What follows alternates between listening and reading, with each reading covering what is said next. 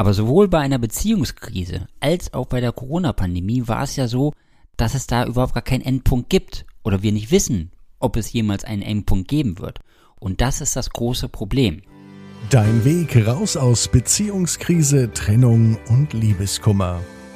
Zurück ins Beziehungsglück.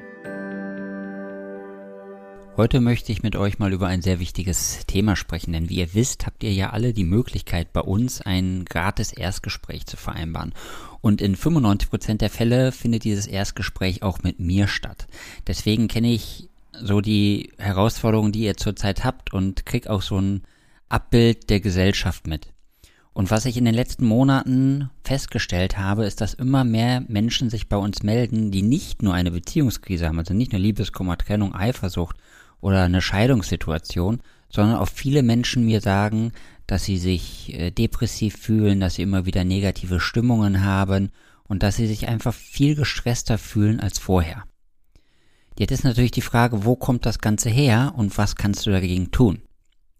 Ich kann dir zumindest sagen, dass vor zwei Jahren die Statistik von Menschen, die psychische Herausforderungen haben, ich möchte jetzt mal das Wort Krankheit vermeiden, weil es hat ja jetzt nicht direkt jeder eine schwere Depression oder äh, kritische Angstzustände, sondern es reicht ja schon, wenn man zu viel Stress hat und dadurch psychologische Herausforderungen hat.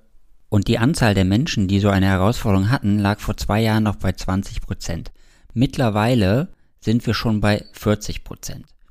Wie kann es jetzt kommen, dass innerhalb von zwei Jahren sich diese Quote verdoppelt und wir mittlerweile schon bei 40 Prozent sind? Das ist ganz einfach auf die Corona-Pandemie zurückzuführen. Denn psychologisch gesehen ist es für Menschen viel einfacher, widerstandsfähig zu sein, wenn sie wissen, wann eine schwierige Zeit zu Ende ist. Weil sie dann auf diesen Endpunkt hinarbeiten können. Aber sowohl bei einer Beziehungskrise als auch bei der Corona-Pandemie war es ja so, dass es da überhaupt gar keinen Endpunkt gibt oder wir nicht wissen, ob es jemals einen Endpunkt geben wird. Und das ist das große Problem. Weil du musst wissen, unser Gehirn, das liebt Gewissheit, das liebt Vertrautheit, das liebt Routinen, Pläne, Gewohnheiten. Und wenn diese fehlen, dann kann das eine richtig große Herausforderung werden. Und vor allem, wenn sie dann auch noch monatelang fehlen. Und das möglicherweise bis weit in die Zukunft hineinreicht, dann wird es richtig problematisch. Und genau das ist das, was hier gerade passiert. Also wenn du jetzt unter so einer Herausforderung leidest, dass du nicht nur eine Beziehungskrise hast, sondern dass du dich auch noch wirklich schlecht fühlst und öfter mal in so depressive Phasen hineinrutscht, dann ist natürlich jetzt wichtig, dass du etwas dagegen tust. Ich möchte von vornherein sagen, wir sind jetzt keine Psychologen, also wenn du wirklich äh, eine Depression hast oder so, dann geh zum Psychologen und mach dir dort einen Termin, weil das, was wir machen, das soll und kann eine Therapie nicht ersetzen. Aber ich weiß, dass wir mit unserem Coaching-Ansatz auch sehr gut helfen können, wenn du nicht nur eine Beziehungskrise hast, sondern wenn du dich zwischendurch auch öfter mal schlecht fühlst, weil genau das besprechen wir bei uns häufiger im Coaching Call. Aber wie kommst du da jetzt alleine wieder raus? Das ist ja die Frage. Also wichtig ist, dass du dich von dem Thema, was dich belastet, abgrenzt. Also wenn es jetzt die Corona-Pandemie ist, dann kannst du dich davon abgrenzen. Wenn es jetzt eine Beziehungskrise ist, dann solltest du dich von deiner Beziehungskrise abgrenzen. Aber wie machst du das? Also, im Allgemeinen wäre es natürlich schon mal super ratsam, wenn du einfach mal den Fernseher ausmachst und nicht mehr so viel Fernsehen schaust und nicht mehr diesen ganzen Stress, der um dich herum passiert, mitbekommst.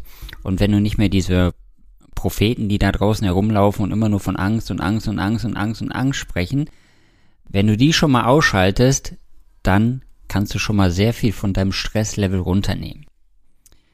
Aber wenn es jetzt um deine Beziehungskrise geht zum Beispiel, dann ist es super wichtig, dass du dich auch dort mit anderen Themen beschäftigst. Also nutze Dinge, die dir gut tun. Nutze Dinge, die dir Spaß machen. Nutze Dinge, die dich zum Lachen bringen. Treff dich mit Freunden. Mache Sport. Geh raus in die Natur. Umarme Bäume. Was auch immer dich glücklich macht. Mach das. Und mach es häufig. Und auch die Kontaktsperre ist sehr hilfreich. Selbst wenn du deinen Ex-Partnerin nicht zurückhaben möchtest, ist die Kontaktsperre in der Beziehungskrise super wichtig, so dass du dich auf dich selber fokussieren kannst und immer Dinge tun kannst, die dir gut tun. Es ist wichtig, dass du für dich selber Glückshormone ausschüttest. Und das so häufig wie möglich. Und wenn du Schwierigkeiten hast und selber nicht weiterkommst, dann nutzt du einfach die Chance, dir ein kostenfreies Erstgespräch mit uns zu vereinbaren. Und dann sprechen wir beide darüber, wie wir es gemeinsam schaffen können, dass dein Leben jeden Tag und in jeder Hinsicht immer besser und besser und besser wird. Wie du gestärkt aus einer Trennung herausgehst oder eine Beziehungskrise erfolgreich meisterst, verraten dir Felix Heller und Ralf Hofmann.